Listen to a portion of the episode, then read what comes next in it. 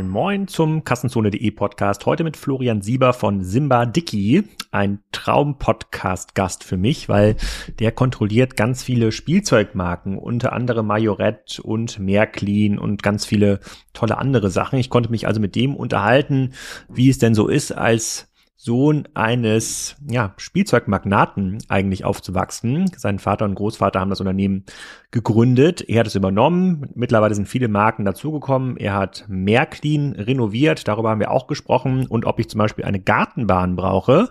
Ich habe festgestellt, auf jeden Fall. Und äh, das würde ich auch sicherlich Spaß machen im Podcast. Kann man damit Geld verdienen? Was macht man mit den ganzen Importprodukten aus China? Klassischer Kassenzone-Podcast. Viel Spaß mit Florian. So, Florian, heute das Thema Spielzeuge im Kassenzone-Podcast. ich habe mich natürlich eingelesen, äh, was für Marken eure Unternehmensgruppe ähm, äh, unter anderem betreibt und was ihr so verkauft. Und da würde ich mal einsteigen mit der Frage, ihr habt eine Marke, die heißt Lehmann Großbahn. Das sind so Modelleisenbahnen für den Garten. Das habe ich schon lange nicht mehr irgendwo in einem Garten gesehen. Ist, gibt's das noch wirklich oder ist das so ein, so ein Hobby-Ding, was man noch irgendwie mitzieht? Ähm, ja, das stimmt. Das ist ja auch abgekürzt LGB, ähm, gehört zu Märklin dazu. Äh, Märklin ist nicht äh, ja, äh, Teil der Simbadicke Group, ist aber auch Teil unseres äh, sag mal, Familienunternehmens. Ähm, und äh, ja, LGB ist pleite gegangen leider 2006 und wurde dann erst, äh, glaube ich, an einen Investor und irgendwann dann von Märklin übernommen. Und als äh, dann bei Märklin das integriert worden ist, hat man anfangs große Probleme auch gehabt, ähm, die mit der Produktion, mit der Technik und Digitalisierung auch äh, der Modelleisenbahn. Ähm, aber mittlerweile, die letzten Jahre, haben wir ordentliche Zuwachsraten. Also wir haben eine kleine Renaissance der Gartenbahn auch bei Märklin. Geil, geil. Das würde ich gerne mal sehen. Vielleicht meldet sich mal jemand hier im Kieler Umfeld so eine große professionelle Gartenbahn. Das würde mich mal interessieren. Ja, herzlich willkommen erstmal zum Podcast. Äh, es gibt ja nur ganz, ganz wenige, mit denen ich tauschen will, aber deinen Job hätte ich gerne. Du sozusagen schaust ein auf ein großes Portfolio von äh, Spielzeug und Spielzeugmarken und ich hätte jetzt auch vermutet, hier im Hintergrund äh, gibt's, stehen die ganze Zeit Spielzeuge rum, aber ich sehe da nur, das sieht so aus wie eine Kaffeemaschine. Kann ich jetzt auf der Kamera gar nicht so gut. Nee, das sind, glaube ich, so zwei Figuren, ne? Star Wars Figuren. Richtig, ähm, ja. Die, ähm, die, kannst du ein bisschen was mal zu eurer ähm, Gruppe erzählen, auch zur Historie der Gruppe, damit hier der geneigte Kassenzunhörer auch abgeholt ist, mit äh, welcher Spielzeugprominenz es wir heute zu tun haben. Ja, kann ich gerne machen. Also wir sind heute ein äh, Familienunternehmen. Ähm, ähm, wir machen 750 Millionen Umsatz im Jahr, haben rund 3000 Mitarbeiter. Davon ist äh, mehr als die Hälfte in der Produktion. Also wir sind selber auch Hersteller und entwickeln Spielzeuge. Äh, wir kommen aber woanders her. Äh, äh, die Simba Toys, das ist der Ursprung, wurde gegründet 1982 von meinem Vater und meinem Großvater zusammen. Und wir sind relativ schnell auch nach Asien gegangen, haben dort ein Sourcing und Vertrieb Vertriebsbüro eröffnet in Hongkong und haben dann in den ersten Jahren angefangen, Spielzeuge zu importieren. Aber das waren primär auch Spielzeuge, äh, die schon vorhanden waren. Also wir haben die nicht neu entwickelt, sondern wir haben bestehende äh, Produkte ähm, in China gesourced und haben die in Europa und in anderen äh, Ländern der Welt vertrieben. Haben die dann vielleicht in unser Packaging reingemacht, äh, mit unserer Marke gebrandet, aber äh, wir waren kein eigenes, äh, keine eigene Spielwarenentwickler. Darüber hinaus haben wir auch ähm, Produkte aus Osteuropa, auch aus der DDR ähm, zu Anfang noch oder aus Italien äh, importiert und in anderen Ländern vertrieben. Und äh, wir haben uns aber dann Schritt für Schritt gewandelt. Ähm, die erste Übernahme zur Simba Dicky Group, das ist auch eine, äh, ein Thema, da sind wir dadurch groß geworden ähm, in der Gruppe, war äh, Dicky Toys. Äh, das war eine RC-Marke, also Radio Control, ferngesteuerte Fahrzeuge äh, und alle anderen Arten von Fahrzeugen auch. Die wurden äh, sehr früh übernommen. Das war sagen wir, der, der Anstoß unserer M&A-Strategie, die mein Vater damals vorangetrieben hat. Also er hat viele Marken im Laufe der Zeit gekauft. äh, und äh, zur Gruppe hinzugefügt. Und wir hatten ähm, ab einem gewissen Punkt ein internationales ähm, Vertriebsnetz, also viele Spielwarentöchter oder äh, Unternehmen, äh, Tochterunternehmen im Ausland und konnten dann mit jeder Marke, die wir dazu gekauft haben, auch dieses Vertriebsnetz nutzen. Ähm, und somit sind äh, praktisch direkt nach Übernahme auch gleich große Synergien entstanden und so konnten wir diese Marken zum Teil auch wieder auf eine Spur bringen. Weil wir haben auch viele Unternehmen und Marken übernommen, die angeschlagen waren, entweder finanziell oder die Führung hat gefehlt, ähm, es zum Teil auch äh, gab äh, Unglücke, dass der Geschäftsführer oder Gesellschafter auch verstorben ist und das war ein Anlass ähm, und so sind wir äh, groß geworden.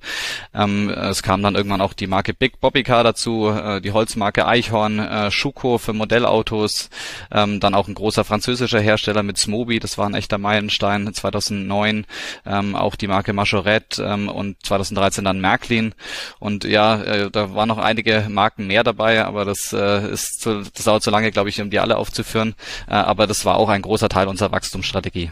Hm. Und äh, mal ganz zurückgespult, 82 gegründet, dann habt ihr schon zehn Jahre nach der Gründung angefangen, Marken zu, zu übernehmen. War, waren die Marken so günstig oder seid ihr so schnell gewachsen, weil ihr eine der ersten waren, die wirklich erfolgreich dann aus Asien Spielzeuge strukturiert importiert haben?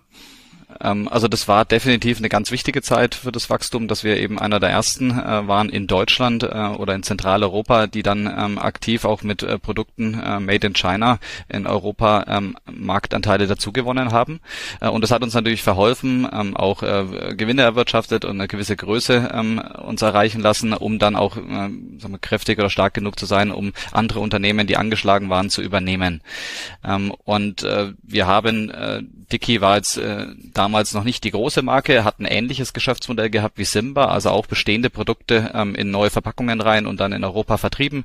Ähm, und äh, wir kamen aber dann auch auf die Marke Eichhorn oder äh, Big und Schoko, die ich äh, schon erwähnt hatte.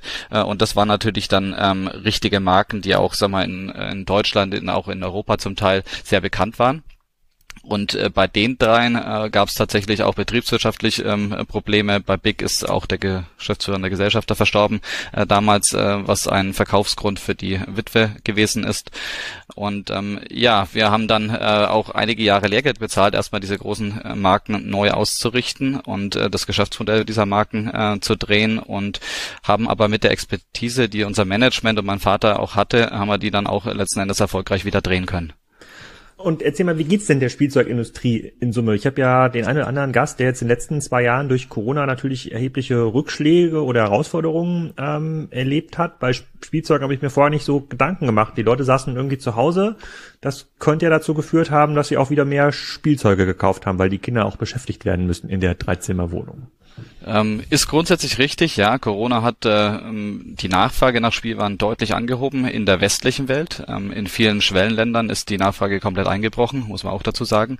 Ähm, aber die ähm, hohe Nachfrage in der ähm, in den westlichen Märkten hat das eigentlich mehr als kompensiert, sodass eigentlich die meisten Spielwarenunternehmen keine schlechte Zeit hatten. Insbesondere Brettspiele haben auch profitiert, Beschäftigungsspiele und auch das Thema Outdoor, also alles was für den Garten war, Rutschen, Häuser, äh, Klettertürme etc., Trampoline, Außenpools. Auch das war alles äh, von einer enormen Nachfrage geprägt. Im Jahr 2020 hat sich das so ausgewirkt, dass äh, trotz der Reiseeinschränkungen eigentlich noch sehr viel gut funktioniert hat. Die Kosten waren noch sehr niedrig, sowohl die Transportkosten wie auch die Rohmaterialkosten. Das heißt, da hatten wir ein sehr positives Jahr, wo eine hohe Nachfrage auf funktionierende Lieferketten gestoßen ist. Ähm, Im Jahr 2021 hat sich das schon leicht gedreht. Da hatten wir nach wie vor eine hohe Nachfrage nach äh, Spielware, aber wir hatten zugleich enorme Probleme. Ähm, einmal auf der Kostenseite, es hat sich alles vervielfacht von den Preisen her, insbesondere auch Elektronikbau Bausteine und das ist äh, in vielen äh, Spielzeugen drin. Ist reicht ein Licht oder ein Soundbaustein ähm, und ähm, das hat äh, massive Kostenerhöhungen zur Folge, aber auch Rohmaterialien wie Kunststoff, Holz, Metall, ähm, Zink zum Beispiel, mit dem wir viel arbeiten. Das hat sich alles massiv verteuert und dann kam on top noch die ganzen äh, Transportkosten. Also ein Container von Asien nach Europa ist extrem gestiegen, aber auch der Verkehr innerhalb von Europa, der Lkw-Verkehr ist massiv gestiegen. Auch Pappe, Papier, Kartons, alles was wir zu verpacken und transportieren benötigen, äh, da haben sich die Kosten zum Teil verdreifacht. Ähm, das heißt, in dem Jahr 2021 hatten wir hohe Nachfrage gepaart mit äh, hohen Kosten und extrem langwierigen Lieferprozessen. Ja, und dieses Jahr äh, kommt eigentlich der kleine Supergau dann auf uns zu. Jetzt haben wir nach wie vor diese extrem hohe Kostensituation, extrem hohe Unsicherheit und lange Lieferzeiten in der Transportkette äh, und parallel eine deutlich äh, rückläufige Nachfrage. Mhm. Okay, krass. Also sagen, das kann jetzt kann kann das Panel also wieder ein Stückchen ähm, zurückschwingen. Ähm, bevor wir da auch noch mal auf die sozusagen konkrete Nachfragesituation äh, weiter eingehen, äh, lass uns mal ganz kurz die Handelskanäle ähm, besprechen. Ich habe ähm, in den letzten 10, 15 Jahren ja erlebt, wie durchaus der ein oder andere erfolgreiche Spielzeug-Einzelhändler oder Spielzeugfachgeschäfte ähm, ja die Türen geschlossen haben. Wir haben in Kiel hier die Situation, wir hatten ja auch im Mai, äh, nicht im Mai Toys, ein Toys R Us äh, in, ähm, in dem, im City-Markt. Das ist hier so ein großer Fachhandelsmarkt, äh, wo sich die diversen Anbieter versammeln. Das wurde irgendwann von Smith Toys eingesammelt und das ist mittlerweile so, ja, lieblos geführt, würde ich sagen, dass so noch nicht mal meine Kinder große Lust haben, dahin zu fahren. Und bisher war das immer so gewesen, die wollen da am Wochenende hin, wollen sich vielleicht mal äh, inspirieren lassen, sind natürlich nicht doof, die vergleichen natürlich auch die Preise bei Amazon. Und wenn es da irgendwas günstiger gibt online, dann kaufen wir es auch online. Ähm, wie hat sich diese Fachhandelsstruktur in den letzten Jahren aus deiner Sicht entwickelt? Ähm, also grundsätzlich die Tendenz, äh, Fachhandel ähm, ist in fast allen westlichen Märkten leicht rückläufig in den letzten Jahren gewesen. Äh, insbesondere natürlich in den letzten zwei Jahren, wo viele Fachgeschäfte auch schließen mussten während der Corona-Zeit. Das hat äh, dem Ganzen nicht geholfen. Ähm, es wurde auch aber seit dem Start oder vom Start her ja Unterstützungsleistungen angeboten, die auch genutzt wurden, so dass wir ähm, eigentlich keine großen Schließungen hatten, Gott sei Dank, auf der Seite. Wir haben in Deutschland zurzeit, der Markt teilt sich auf zwischen reinen E-Commerce Playern, äh, das sind so 38 Prozent vom Markt und davon ist wahrscheinlich äh, über die Hälfte Amazon. Dann haben wir ähm, Spielwaren-Spezialisten, da zähle ich jetzt die ganzen Fachhändler, Fedes, Ideon Spiel, Duo äh, dazu, aber auch so Gruppen wie äh, Smith ähm, oder Rofo oder auch äh, Müller gehört da mit rein. Das sind rund 23 Prozent, also sind, ist ein relativ hoher Anteil auch äh, noch im Vergleich äh, gerade zu Entwicklungsländern. Da gibt es einen so einen Fachhandel eigentlich kaum. Ähm, dann 11 Prozent ist ähm, Lebensmitteleinzelhandel, Convenience Stores, ähm, 6 Prozent sind Discounter äh, und 5 Prozent äh, sind äh, Kaufhäuser, Department Stores. Ähm, das ist so und die restlichen 18 Prozent teilt sich dann auf verschiedene kleinere Kanäle auf. Ähm, das sind so die ganz groben äh, Marktdaten für Spielware in Deutschland. Mhm. Und, und, und gibt es da viele Direktvertriebler auch? Also verkauft zum Beispiel in den Playmobilen Lego auch viel direkt? Ist das in diesen Zahlen schon irgendwie drin? Ähm, das ist wahrscheinlich nicht drin, ne, weil die keine Daten angeben äh, an unser, äh, an das Marktforschungsunternehmen, was wir, äh, was ich da vorliegen habe, soweit ich das weiß. Ähm, ich denke, je größer die Marke ist, umso mehr wird auch ähm, direkt an den Kunden verkauft und insbesondere Lego und Plemo sind da, glaube ich, ähm, ja Vorreiter, würde ich jetzt mal sagen, in Deutschland. Hm. Und nochmal zurück zu meinen Kindern. Ich habe natürlich hier eine relativ kleine Stichprobe, aber wenn ich mir so anschaue, wie deren ähm, Ausgabeneigungen sind, dann war das tatsächlich jetzt so in den ersten Jahren, haben sie auch einen hohen, sozusagen ein hohes Interesse an physischen Spielzeugprodukten. Das ist ja das, für das, was ihr auch steht. Mittlerweile ändern sich aber die Ausgabenwünsche Richtung äh, digitale Produkte. Ich musste letztens ähm, ein Skin-Paket kaufen für Fall Geist. Viele werden es jetzt hier wissen, was das für ein Spiel ist. Ähm, so ein kleines ähm, Action-Spiel. Kann man auf der Switch spielen, auf dem PC, überall. Ähm, und da hat sich mein Sohn mega gefreut für diese 6,99 Euro, die ich da investiert äh, ähm, habe. Ähm, wie hat sich denn der Gesamtmarkt entwickelt? Also ist es überhaupt erhebbar, so physisches Spielzeug, was auch im Einzelnen verkauft verkauft wird, ähm, versus digitale, äh, ja, digitales Guthaben? Ähm, also der Gesamtmarkt für Spielware, für physisches Spielzeug äh, ist eigentlich äh, kein Jahr wirklich zurückgegangen, sondern wir haben eigentlich seit äh, wahrscheinlich über 30 Jahren äh, steigende, äh, ein steigendes Marktwachstum im physischen Spielwarenbereich äh, und das also weltweit gesehen äh, und das trotz dem ganzen Aufkommen von Spielekonsolen Anfang der Jahrtausendwende äh, wie Nintendo, PlayStation und Co, auch Game Boy äh, etc. hat eigentlich dem Klasse der klassischen Spielware nichts getan. Da ist ein neuer Markt entstanden, der ist sicherlich auch dynamischer, der ist jünger als die klassische Spielware. Das sind die Wachstumsraten höher, ähm, aber ähm, das hat nicht dazu geführt, dass der klassische Markt für Spielware zurückgeht. Wie, wie und groß auch ist der die, Markt in Deutschland für, für klassische Spielware? Oh, müsste ich nachschauen, habe ich jetzt nicht äh, im Kopf. Genau, wir reden ja von deutlich kleinerem Markt als zum Beispiel Fashion oder Möbel. Ich glaube, Möbel Living macht so zwischen 35, 40, Fashion auch 40 bis 60 äh, Milliarden. Wir reden ja wahrscheinlich von unter 10 Milliarden, die dafür Spielware ausgegeben wird in Deutschland. Ja, ja, ja. Ja, definitiv. Okay, ähm, aber hattest, ich hatte in einem anderen Podcast gehört, den du bei der Wirtschaftswoche aufgenommen hast, dass du auch aufgewachsen bist mit dem Gameboy. Gameboy. Wir sind ja in der ungefähr gleichen Generation. Hat das in eurer Familie nicht dazu geführt, dann zu überlegen, hey, wäre es nicht cool, wenn wir auch sowas verkaufen oder produzieren würden? Ähm, hatten wir schon ein paar Diskussionen. Ähm, allerdings, äh, wir haben da keinerlei Kompetenz da drin, sowohl in der ähm, Erstellung, Entwicklung von solchen Spielen als auch in der Distribution. Das sind ganz andere äh, Kanäle, über die diese Produkte verkauft werden. Mittlerweile ist der Handel da auch eher ähm, sekundär. Da wird immer mehr direkt an den Endkunden äh, vertrieben, auch über Downloads zum Beispiel. Und wenn man sieht, wie die Medienabteilung sich bei ähm, Mediasaturn oder Müller und Co. entwickelt haben in den letzten Jahren oder bei Elektronikfachmärkten, dann ist es ja deutlich zurückgegangen. Also wir, das ist nicht unsere Stärke. Ähm, wir hatten aber schon immer einen Markt vor uns, der ist relativ krisenresistent, also klassische Spielware. Ähm, und hat sich auch stetig weiterentwickelt, trotz dem ganzen Aufkommen jetzt auch in den letzten Jahren von Mobile Games. Und deswegen haben wir uns gesagt, okay, Schuster, bleib bei deinen Leisten. Und wenn du jetzt auf deine Produkte schaust, auf diese Marken, die du gerade genannt hast, also Märklin für Eisenbahn, Digi-Spielzeuge, Eichhorn, wie viele von diesen Produkten haben schon elektronische Bauteile? Also wie viele sind dann besonders hart betroffen von dieser Supply Chain-Problematik, die du beschrieben hast? Ähm, puh, also prozentual haben wir es noch nicht ermittelt, aber ich vermute, es ist schon ein Anteil zwischen 30 und 40 Prozent, äh, die mit Elektronikartikeln, ähm, äh, die betroffen sind, äh, die Elektronikartikel umfassen. Ähm, das heißt, es hat schon erhöht, äh, erhebliche Auswirkungen und es war tatsächlich auch nicht nur Elektronik, was knapp war. Also wir hatten zum Teil wirklich Knappheit an Kunststoff äh, im letzten Jahr. Also wir haben äh, kein Rohmaterial bekommen, ähm, um Spielzeuge auch in Europa herzustellen. Aber wie, wie, wie kann man, wie kann denn Knappheit an Kunststoff entstehen? Ich überlege gerade, ich war vor kurzem bei Meusburger, die war noch hier im, im, im Podcast, die machen ähm, die Normalien, um diese Spritzgussform zu erstellen. Ich überlege gerade mal, wo haben die dann diesen Kunststoff? Aber das das erscheint mir doch kein Rohstoff zu sein, der irgendwie in der Knappheit unterlag, oder? Äh, doch, doch, definitiv. Ähm, es war ja anfangs durch Corona erstmal so, dass alle Unternehmen sich gedacht haben, okay, was passiert jetzt eigentlich? Äh, sie sind runtergefahren ähm, und haben ihre äh, Aktivitäten, Produktionen erstmal zurückgefahren. Ähm, das hat dann dazu geführt, dass ähm, ja erstmal auch Kapazitäten rausgenommen worden. Ähm, dann hat man gemerkt, hm, die Nachfrage nach bestimmten Gütern, insbesondere physischen Gütern, die ist aber relativ hoch. Äh, zum Beispiel Spielware, aber auch der ganze Bereich Einrichtung, ähm, Baumärkte etc., ähm, aber auch Home Decor und sowas. Das hat ja alles äh, geboomt ohne Ende. Also physische Produkte sind ja in der Zeit von Corona, wo keine Services äh, größtenteils angeboten wurden, wie jetzt Fitnessstudio, Gastronomie, Hotellerie, Tourismus. Ähm, da ist ja hat sich ja praktisch das gesamte äh, Spending Spending der Konsumenten auf physische Güter konzentriert.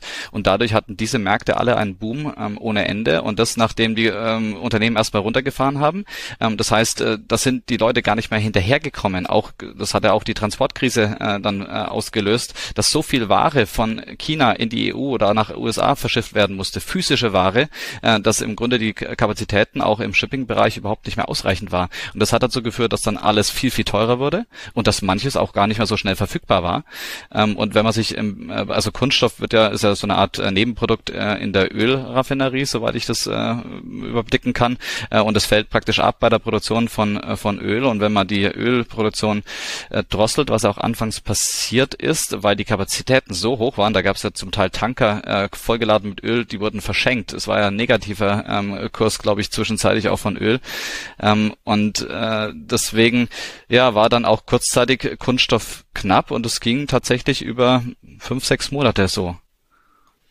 Krass, aber wenn, wenn du jetzt das Panel so zurückschwingen siehst, äh, siehst du dann auch die Logistikpreise zurückschwingen? Wir hatten ja irgendwie mal diese, es gab mal Container, äh, Standardcontainer aus China für 2000 Dollar konnte man mal kaufen vor ein paar Jahren. Dann ist das jetzt in der, ja, in der Transport- oder Logistikkrise auf 10, 15.000 Dollar hochgeschnellt, teilweise am Spotmarkt. Schwingt das jetzt genauso wieder zurück? Weil du müsstest ja in deinem Business ja relativ viele Container bestellen, oder? Ähm, es ist richtig, ja, wobei wir mittlerweile auch sehr viel in Europa herstellen.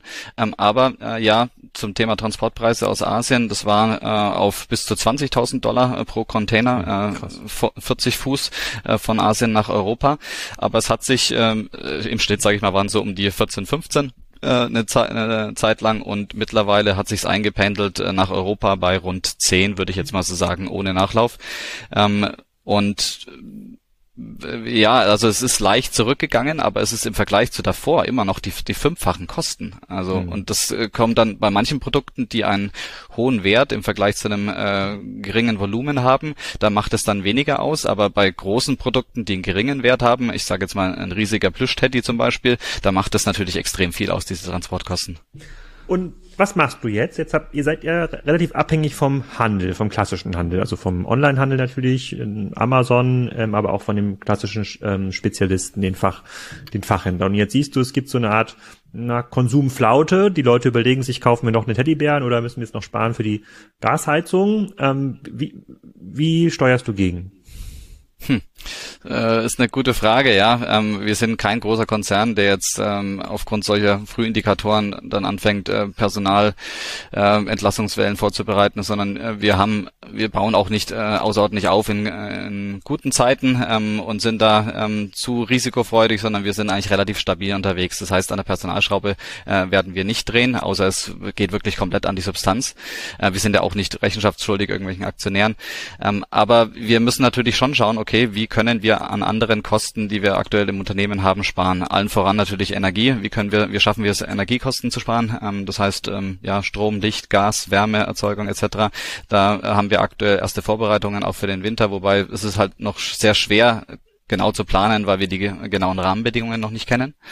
Ähm, darüber hinaus schauen wir aktuell, dass wir ähm, externe Lagerplätze, ähm, also angemietete Logistikzentren äh, versuchen zu reduzieren, dass wir da Kosten rausnehmen, ähm, damit das äh, Warenbestände runterfahren, wenig Neues nachbestellen, äh, die vorhandenen Sachen abzuverkaufen. Wir schauen, dass wir liquiditätsseitig ähm, in den nächsten Monaten ähm, uns positiv aufstellen und praktisch ja Ware und Forderungen zu Cash äh, Münzen, äh, ummünzen und ja, das sind so die, die größeren äh, Maßnahmen, wobei äh, man, es war jetzt tatsächlich in den letzten Monaten ähm, sehr rückläufig die Nachfrage in fast allen ähm, unseren Ländern, wo wir aktiv sind, aber das Weihnachtsgeschäft kann auch alles nochmal positiv herausreißen. Ähm, und das ist tatsächlich auch nicht genau äh, vorzukasten, wie sich das entwickeln wird, weil das extrem psychologisch ähm, auch abhängig ist. Wie, wie, wie lange muss man die Sachen vorproduzieren in eurem Business? Also die Sachen fürs Weihnachtsgeschäft sind doch wahrscheinlich schon produziert und liegen spätestens im Schiff oder irgendwo auf, in einem Lager, oder? Äh, definitiv. Also das, was wir an äh, Weihnachten dieses Jahr verkaufen wollen, das ist entweder äh, noch auf dem Schiff jetzt ähm, oder ähm, es ist auf Lager. Wir haben einige europäische Produktionsstandorte, die produzieren sicherlich auch noch im Oktober dann für Weihnachten. Aber ähm, das ist äh, das Gros ist sicherlich schon vorhanden. Was waren in den letzten Jahren eure Bestseller. Du hast gerade schon das äh, Bobbycar äh, äh, genannt, das haben wir natürlich hier auch, aber gefühlt haben wir das schon irgendwie drei anderen Familien geerbt. Das ist viel zu stabil, das hält zu lange. Da, äh, das konnten wir gar nicht kaufen bei euch. Aber was waren denn so abgesehen von so einem Bobbycar eure Bestseller in den letzten Jahren? Also sehr gut entwickelt hat sich der gesamte Bereich Brettspiele, ähm, wie auch bei anderen äh, Brettspieleherstellern in den westlichen Märkten. Da sind wir mit der Marke Norris ähm, oder auch Zoch gut aufgestellt. Das sind auch Familienspiele bei Zoch äh, primär mit dabei. Ähm, was auch dazu gehört, ist Schipper mal nach Zahlen. Das ist bei uns im, in der gleichen Division. Ähm, auch das ist so eine Beschäftigung, Hobby, eigentlich eher für Erwachsene. Ähm, und auch das hat sich extrem positiv entwickelt. Sind das diese Ausmalbücher, die ich beim Rewe kaufen kann, äh, wo es dann teilweise äh, total abgefahrene äh, Fraktalfiguren gibt, äh, die man ausmalen kann? Kann? Äh, nein, das sind äh, richtige große Bilder, die man sich dann auch rahmt und an die Wand hängen kann. Das ist äh, Malen nach Zahlen. Das heißt, ich habe so äh, so eine Leinwand mit äh, vielen ah, kleinen ja, das Zahlen. Mal, das haben die Kinder auch schon mal gemacht. Ja. Und Flächen, ah. die ich auswählen muss. Es gibt's für Kinder, aber eben auch für Erwachsene. Und wir haben das äh, ja Markenprodukt, also sehr qualitativ hochwertig, made in Germany. Das machen wir hier sogar in Fürth. Ähm, und das war extrem positiv. Dann, was ich auch, ähm, was super war die letzten Jahre, war das der ganze Bereich Outdoor. Also von da sind wir primär mit unserer Marke Smoby aktiv, ähm, Rutschen, ähm, Gartenhäuser für Kinder, äh, Klettertürme ähm, und alles, was man im Grunde außen auch im Garten stellen kann, wo die Kids spielen können. Dadurch, dass viele nicht in Urlaub fliegen konnten äh, wegen Corona, äh, haben sie natürlich dann ihren Garten äh, umgebaut und verschönert und dann mit solchen Beschäftigungsmöglichkeiten ausgestattet. Hm.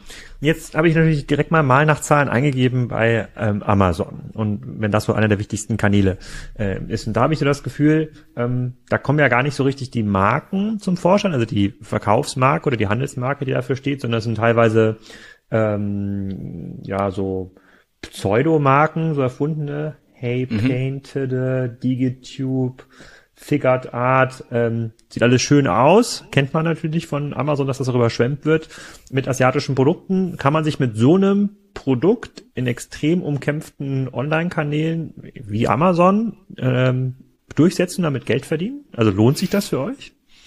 Ähm, ja, wir müssen schaffen, den Nutzer einmal mit unserem Produkt zu konfrontieren. Äh, dann erkennt er einen deutlichen Qualitätsunterschied, ähm, insbesondere bei den Farben, äh, die eben nicht an ausgetrocknet ankommen, ähm, sondern äh, länger, deutlich länger halten, auch länger aufbewahrt werden können.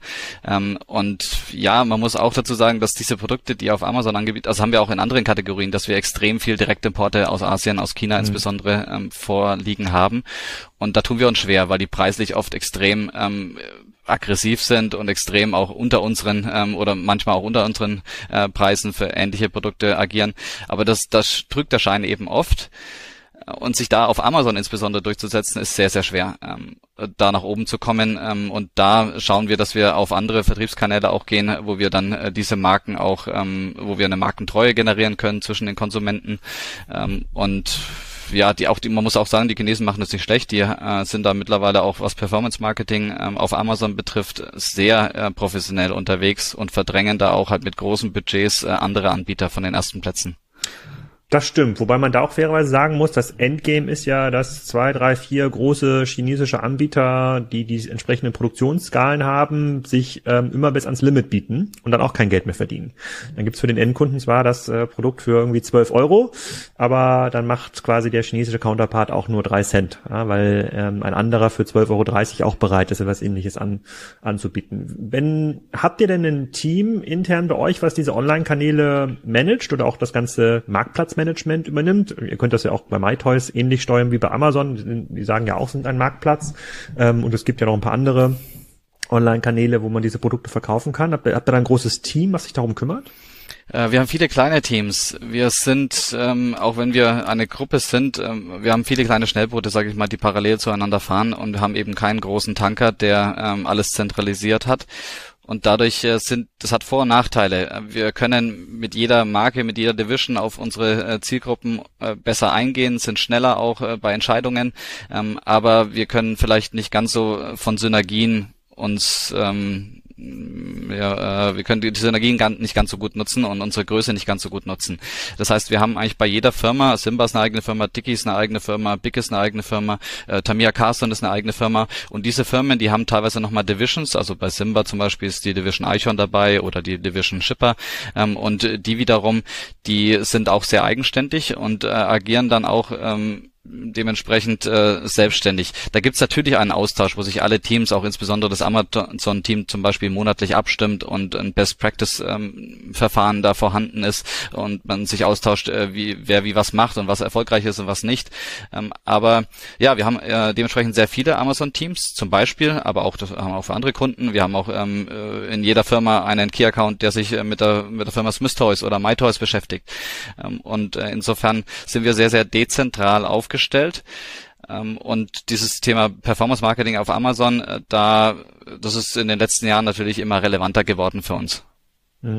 Und, und ähm, also ich verstehe natürlich diese Schnellboot-Taktik, äh, aber es gibt ja, mh, hm, also insbesondere bei den Performance-Marketing-Kanälen, also Amazon, Werbung, Google, ähm, äh, Performance-Marketing, aber auch Google Shopping zum Beispiel, gibt es also gewisse, gewisse Lerneffekte, die lassen sich in einem zentralen Team irgendwie besser leverage, leveragen. Die könnten dann dafür sorgen, dass die ähm, Anzeigen für Märkte besser performen, gleichzeitig aber auch die Anzeigen für Digitoys oder, oder Simba. Aber so eine zentrale Infrastruktur habt ihr nicht, also einen gruppenüber übergreifenden Vertriebsmanagement, würde ich mal sagen.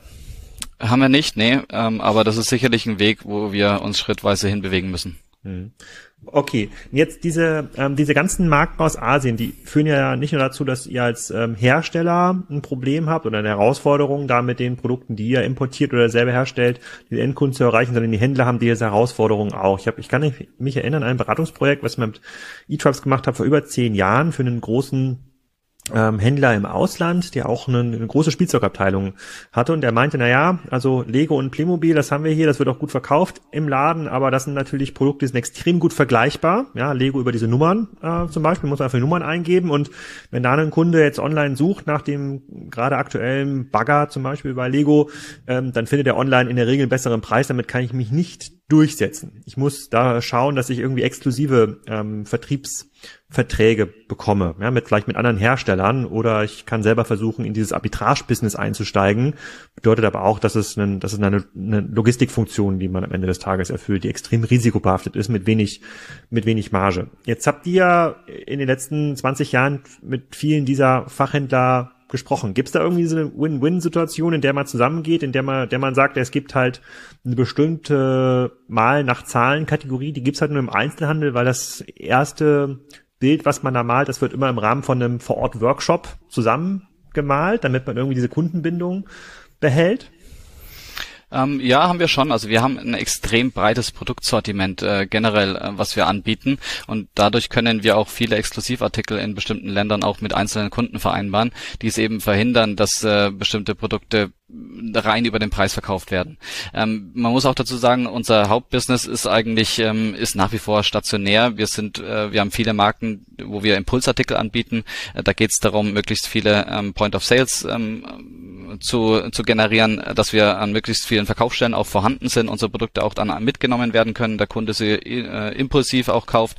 Ähm, und da äh, ja, haben wir eben nicht dieses große Problem, dass der Kunde jetzt dann im Laden steht und äh, vergleicht, okay, das Produkt gibt's hier für fünf Euro, äh, mal schauen, vielleicht finde ich es irgendwo für 4,50 Euro.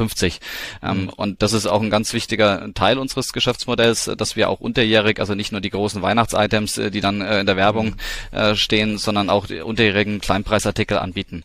Und da dem Handel dann auch praktisch eine, ein Lieferant ähm, sind, ein Partner sind, der dem Handel auch eine gewisse Marge bietet. Weil im Vergleich zu Lego, Plemo, was oder Mattel Mattel, Barbie etc., das braucht jeder Spielwarenhändler, aber da sind die prozentualen Margen deutlich geringer, aber das muss er führen, äh, weil der Kunde danach fragt einerseits und es bringt natürlich auch einen relativ hohen Umschlag im Vergleich zu unseren Artikeln, die nicht so gefragt sind, aber dann äh, trotzdem spontan häufiger häufig mitgenommen werden und aber dann eine prozentual gute Marge an ähm, abliefern. Mhm.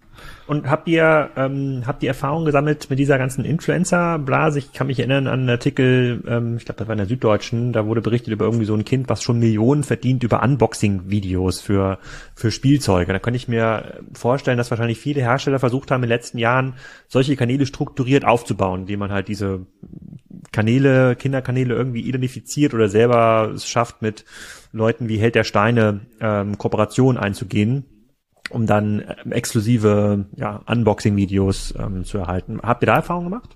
Äh, definitiv, ja. Das ist ein ganz wichtiger Teil mittlerweile von unserem Marketing. Ähm, die beiden angesprochenen Influencer sind mir auch gut bekannt. Der erste müsste Ryan's World gewesen sein.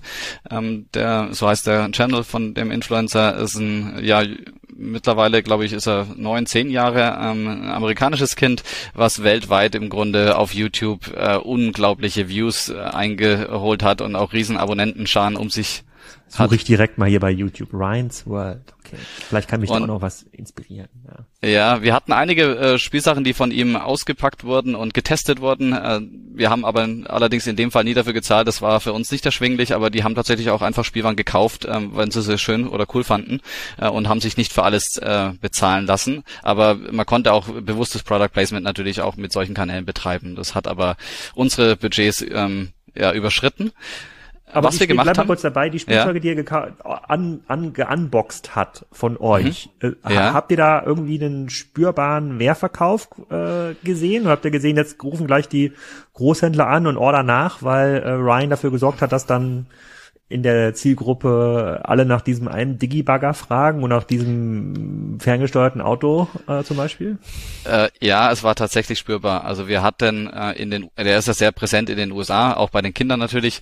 Und wir hatten in den USA haben uns gehört auch die Marke Aquaplay und da haben wir nur eine sehr überschaubare Distribution in den USA bis dato gehabt und dann hat der so ein Produkt getestet und aufgebaut und innerhalb von ein paar Wochen war alles leer verkauft in den USA, was es im Handel gab und die mhm. Händler haben wie wild nachbestellt bestellt und wir sind darauf im darauffolgenden Jahr sogar bei Target reingekommen äh, mit der Marke und den Produkten. Ähm, und das tatsächlich wurde alles losgetreten vom Ryan und das war ein Zufall. Krass, aber das hat nicht dazu geführt, dass ihr äh, den Ryan angerufen habt und gesagt habt, wir möchten eine Koop im Monat mit euch kaufen. Ähm, nee, nee, haben wir nicht gemacht. Ähm, aber was wir gemacht haben, ähm, wir haben ja auch eine amerikanische Firma, die nennt sich Jada Toys, die entwickelt auch selbstständig Spielwaren und vertreibt die primär in den USA, aber mittlerweile äh, distribuieren wir diese Produkte dann auch in unseren anderen Vertriebsgesellschaften. Und die haben die Lizenz vom Ryan genommen. Das heißt, die haben Ryan Spielzeuge entwickelt. Äh, als ob ich eine Spider-Man-Figur äh, entwickle, habe ich eine Ryan-Figur entwickelt.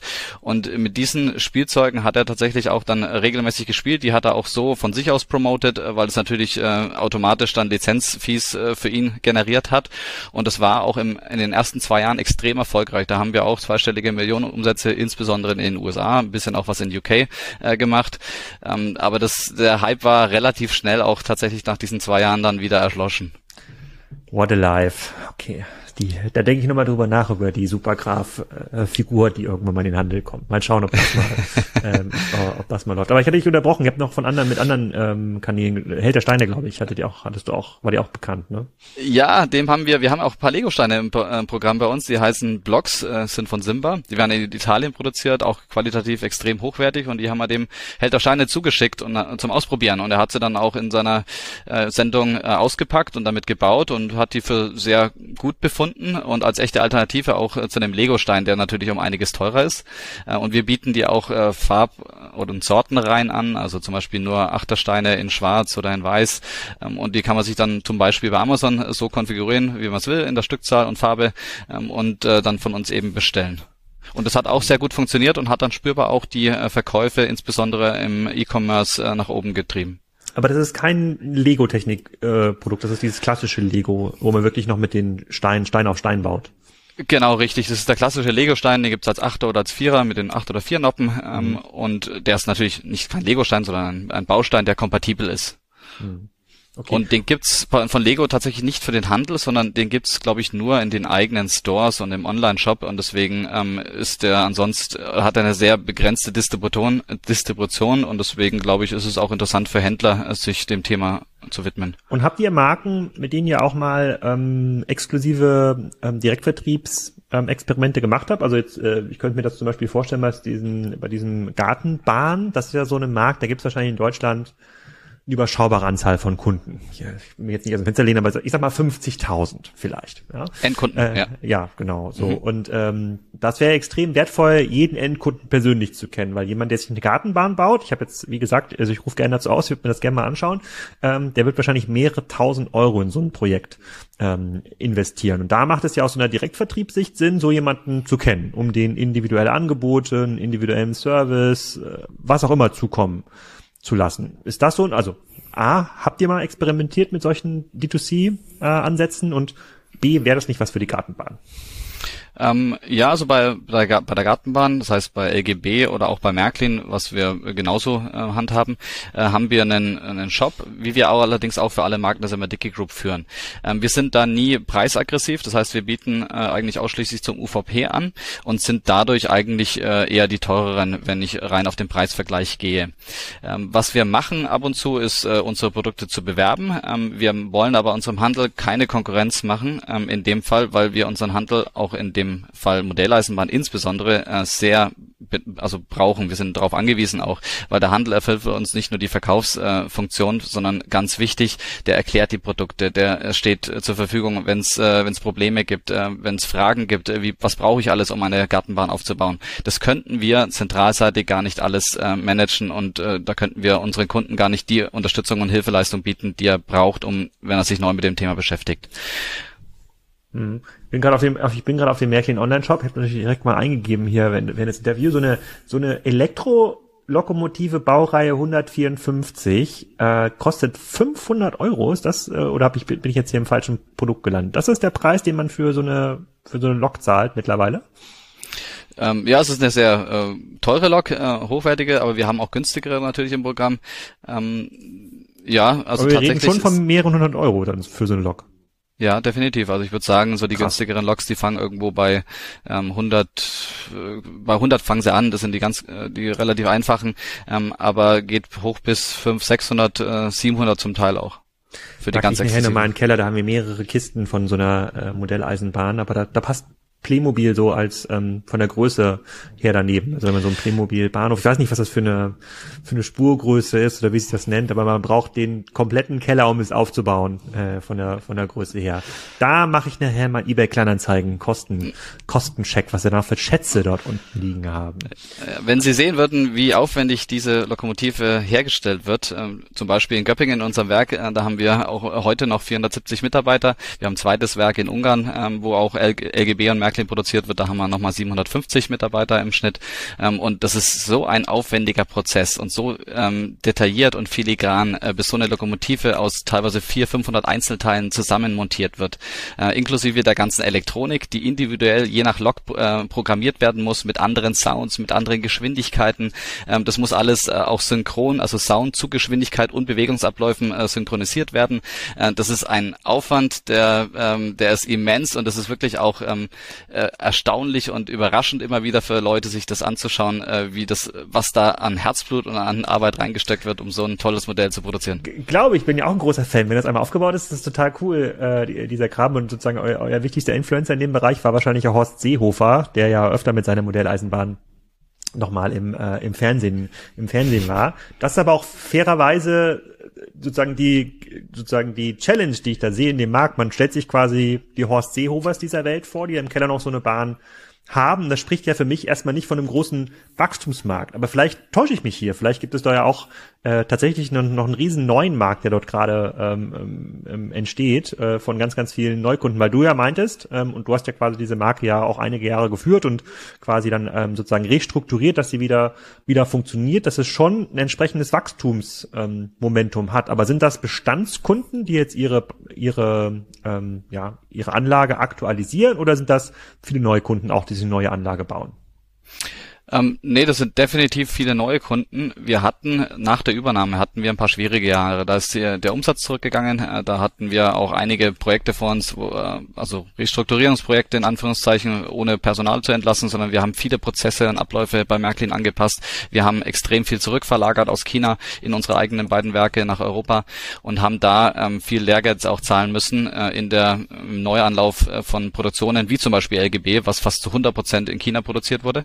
Ähm, und das haben, hat eine Weile gedauert, bis das auch alles wieder angelaufen ist. Und seit, äh, auch schon vor Corona, ähm, ich würde mal sagen, seit 2018 sind wir ähm, nachfrageseitig äh, wieder auf dem steigenden Ast. Wir gewinnen auch neue Mitglieder hinzu in unserem Kundenclub. Da haben wir äh, aktuell so rund 50.000 Mitglieder.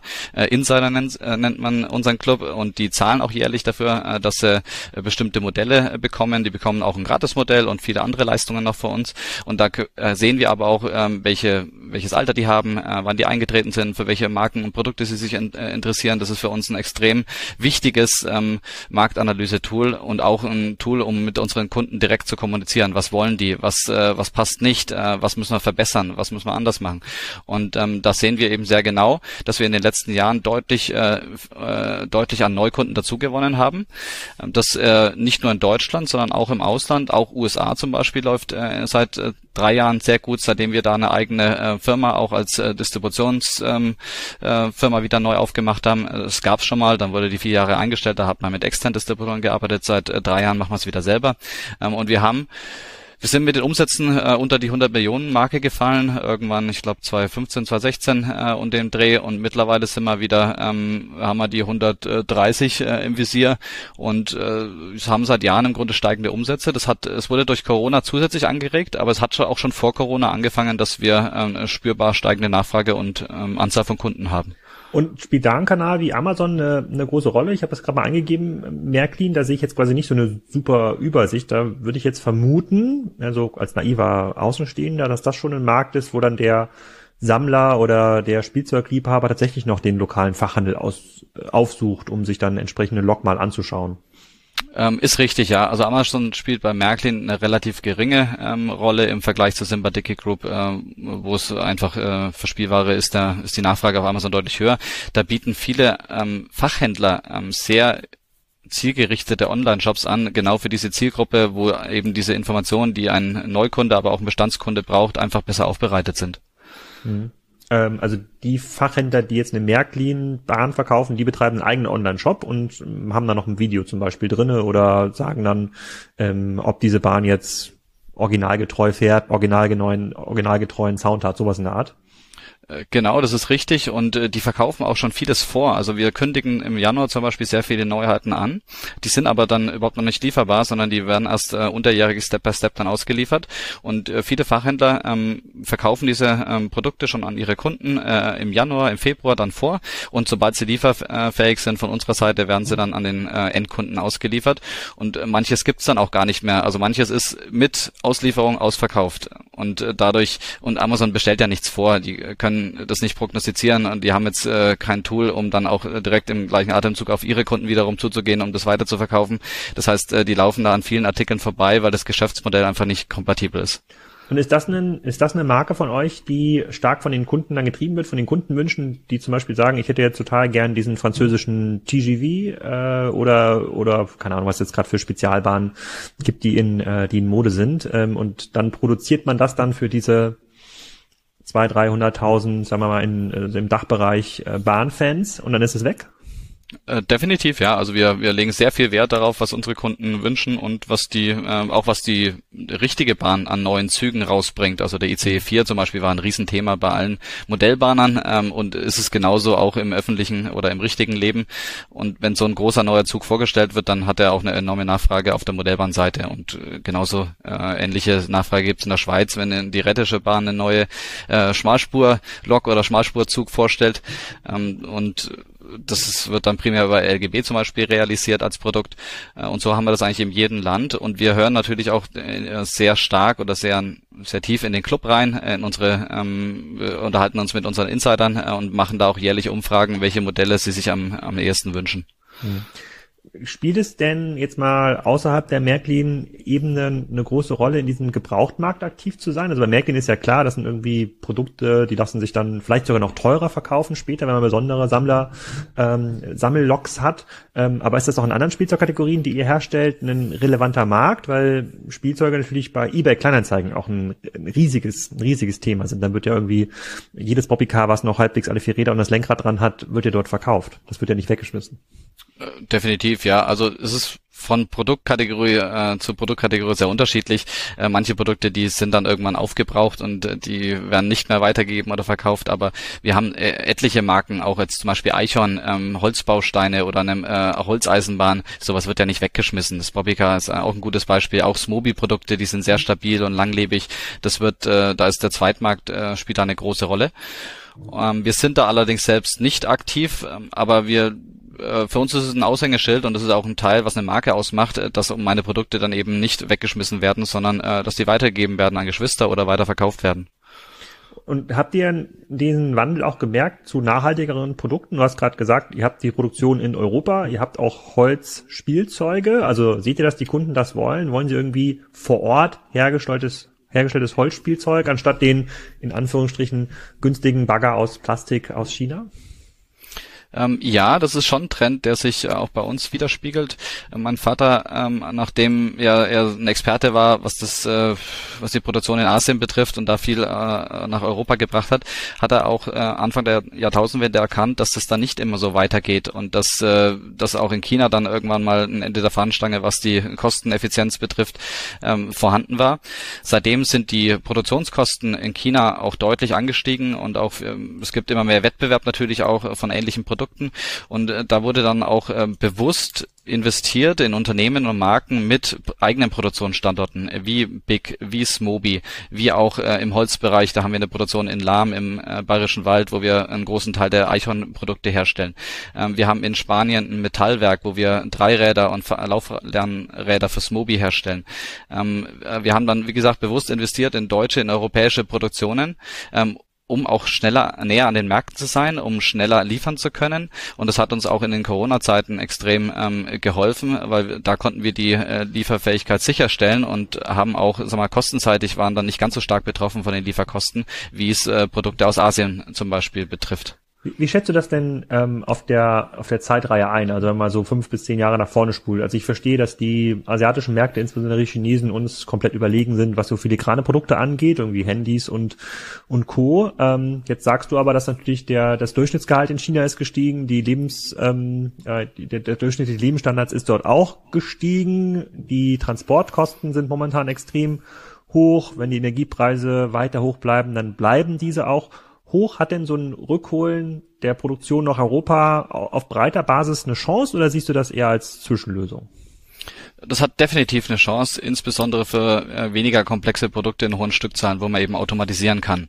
Und das Ganze wäre natürlich noch äh, besser, wenn wir auch in Europa äh, oder insbesondere in Deutschland erschwingliche Energiekosten äh, hätten, äh, weil das ist ein ganz elementarer Bestandteil unserer Kostenstruktur hier, weil wir in Europa eigentlich nur Spielwaren fertigen, die wir möglichst hoch automatisiert ohne großen ähm, Lohnanteil fertigen.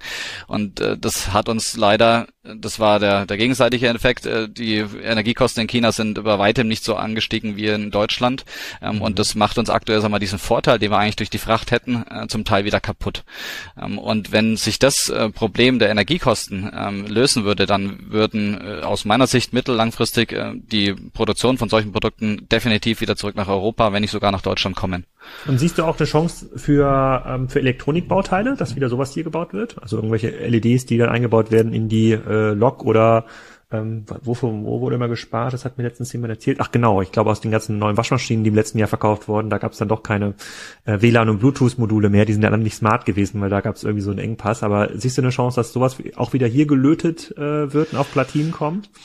Boah, in absehbarer Zeit äh, glaube ich da nicht dran. Ähm, wir haben auch in der Spielware einige Produkte, wie jetzt ein äh, ferngesteuertes Auto zum Beispiel, ähm, aber auch eine ähm, Fashion Doll wie eine Steffi Barbie. Ähm, äh, sowas wird äh, noch länger dauern, bis sowas zurück nach Europa kommt. Ähm, da ist einmal der entweder der Lohnanteil zu hoch dran ähm, und bei Elektronik, da ist auch einfach die Effizienz, äh, die die Infrastruktur, die in China vorhanden ist. Da gibt's ja äh, ein Cluster an Lieferanten für alle möglichen Teile äh, einfach vorhanden und das gibt's in anderen Ländern nicht. Deswegen tun wir uns auch so schwer, jetzt, sagen wir, von China in andere asiatische Länder was zu verlagern, weil in diesen anderen Ländern eben dieses äh, Lieferantencluster nicht vorhanden ist für Verpackungen, mhm. für Elektronik äh, zum Beispiel.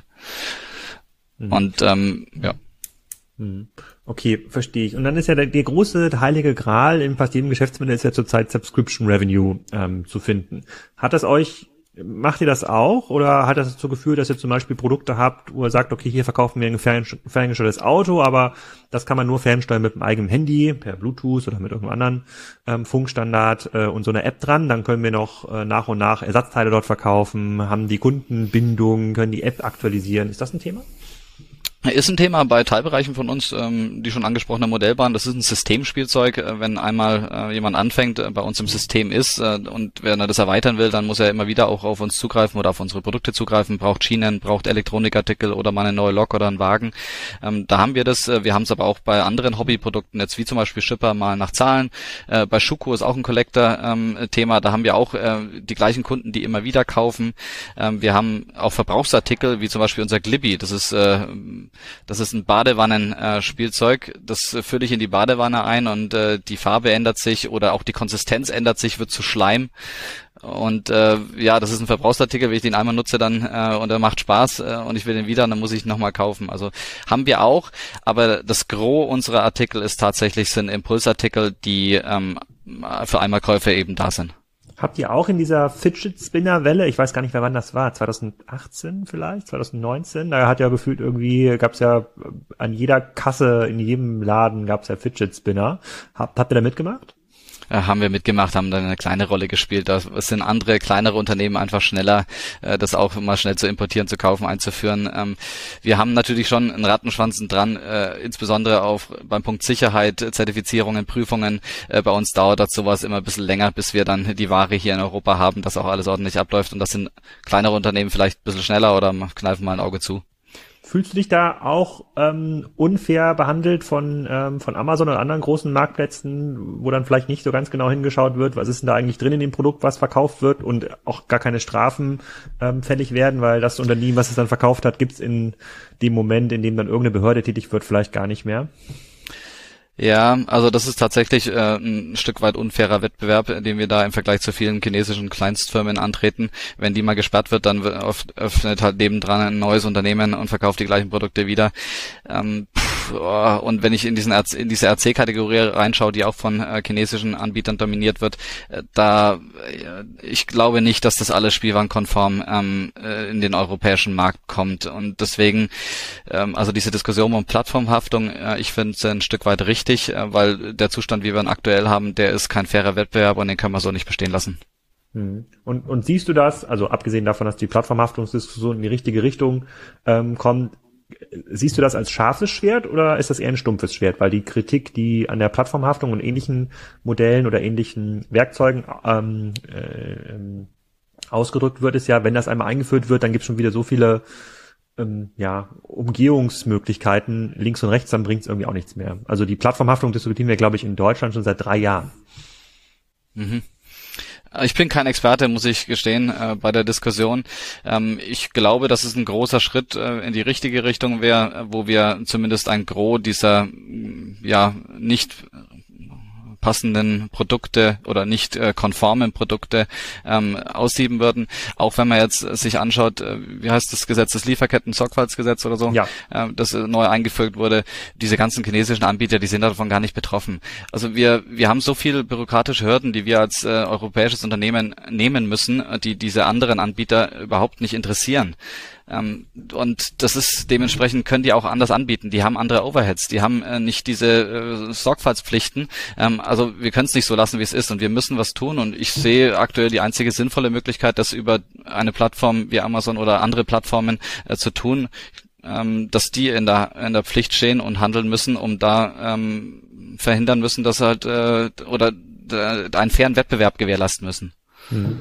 Okay, ver ver verstehe ich. Würde ich an einer Stelle auch so formulieren. Ich habe da ein bisschen Bedenken, dass die Werkzeuge, die da formuliert werden, einfach ähm, zu langsam formuliert werden und auch sozusagen schlecht durchgesetzt ähm, werden, haben große Plattformen doch irgendwie schon einen strategischen Vorteil ähm, zurzeit. Wenn du noch einen Wunsch frei hast an die äh, Kassenzone Podcast-Hörer, äh, was wäre das? Soll sich jemand bewerben? Sucht ihr Fahrer, um die Ware auszufahren? Sucht ihr Flächen, um Pop-up-Stores fürs Weihnachtsgeschäft zu äh, betreiben? Irgendwelche klugen digitalen Ratschläge? Puh, ähm, nee, habe ich aktuell jetzt äh, nicht spontan petto, im Petto. Ähm, können wir sonst auch, na können wir sonst auch nachliefern. Das ist ja. auch kein, ist kein, kein Problem. Trend hattest du äh, noch auf der, äh, Trends hattest du noch auf der Uhr, aber ähm, ja, wir haben äh, äh, wir haben auch angefangen in kleinere äh, Unternehmen zu investieren, haben da auch keine Mehrheit überall übernommen. Äh, ein Hammerunternehmen, was ich vielleicht an der Stelle erwähnen kann, ist die Firma Spira aus München. Spira, wie äh, schreibt sich das? S P Y R A. Die machen die coolste und stärkste Wasserpistole der Welt. Geil, stelle ich gleich eine. Und äh, das ist, glaube ich, auch das richtige Gadget für dich. Und die sind äh, richtig erfolgreich äh, letztes Jahr und dieses Jahr gewesen, ähm, haben ähm, auch ein tolles Produkt da entwickelt und da haben wir auch ähm, ja äh, mit investiert und sind da auch äh, Gesellschafter und freuen uns da aktuell über die tolle Entwicklung. Die stärkste Wasserpistole der Welt, das ist mal ein geiles Produkt. Hast du noch mal mhm. solche Tipps? Ich kauf alles. Was hast du? ähm, das war schon der beste Tipp. Äh, tatsächlich äh, hat das Produkt auch richtig durch TikTok äh, gehypt in den USA. Da hat so ein bekannter TikToker hat das Ding genommen und getestet und das hat einen Riesenhype ausgelöst, sodass auch direkt alles ausverkauft war. Ähm, also wenn man so innovative Produkte hat, die man davor oder die, die man nicht von überall kennt, äh, dann bringt Social Media richtig viel. Aber wenn ich jetzt bestelle, kriege ich dann noch hier die äh, sagen die Badesaison ist ja ungefähr noch so drei vier Wochen oder muss ich dann zur nächsten Saison bestellen? Es war den gesamten Juli wieder ausverkauft, aber ich glaube, seit Mitte August äh, sind sie wieder lieferbar. Na, da schaue ich, da schaue ich mal rein. Vielleicht wäre das ein gutes Weihnachtsgeschenk für meinen Sohn. Vielleicht aber auch nicht. Ich überlege mir mal, ob es da nicht auch Nachteile gibt, wenn man da sozusagen beim Pool sitzt. Naja, auf jeden Fall vielen Dank schon mal für deine Zeit. Extrem cooles äh, Business. Ich werde mich nochmal gleich durch euren Markenkatalog äh, durchforsten. Da äh, gibt es bestimmt noch ein paar ähm, Juwelen. Und ähm, genau, und jetzt wisst ihr, wo ihr eure Weihnachtsgeschenke kaufen sollt. Vielen Dank, Florian. Danke auch, hat mich gefreut, sich mit dir unter, zu unterhalten. Ciao. Das war's. Ich hoffe, es hat euch gefallen. Nächsten Sonntag geht's wieder weiter mit der Energiezone. Da gibt's ganz viele Community-Fragen, die der Uwe Petersen wieder beantwortet. Ihr könnt immer noch Fragen stellen, entweder direkt via Twitter, alex.kassenzone.de oder im Discord Forum oder auf dem Discord Server, sagt man jetzt, glaube ich. Früher waren das alles Foren. Ähm, egal, was ihr da fragen möchtet, wir versuchen darauf einzugehen, ob ihr zum Beispiel jetzt schon Strom an euren Nachbarn verkaufen solltet, oder ob es möglich ist, euch ein eigenes Wasserstoffkraftwerk in den Garten zu stellen. Versuchen wir alles zu beantworten und dann geht es in der nächsten Woche weiter wieder mit dem Monthly Heinemann. Auch dort gehen wir auf ein paar Community-Fragen ein und dann entscheiden wir uns meistens so zwei, drei Tage vorher, worüber wir dann sprechen. In diesem Sinne, schönes Wochenende. Tschüss.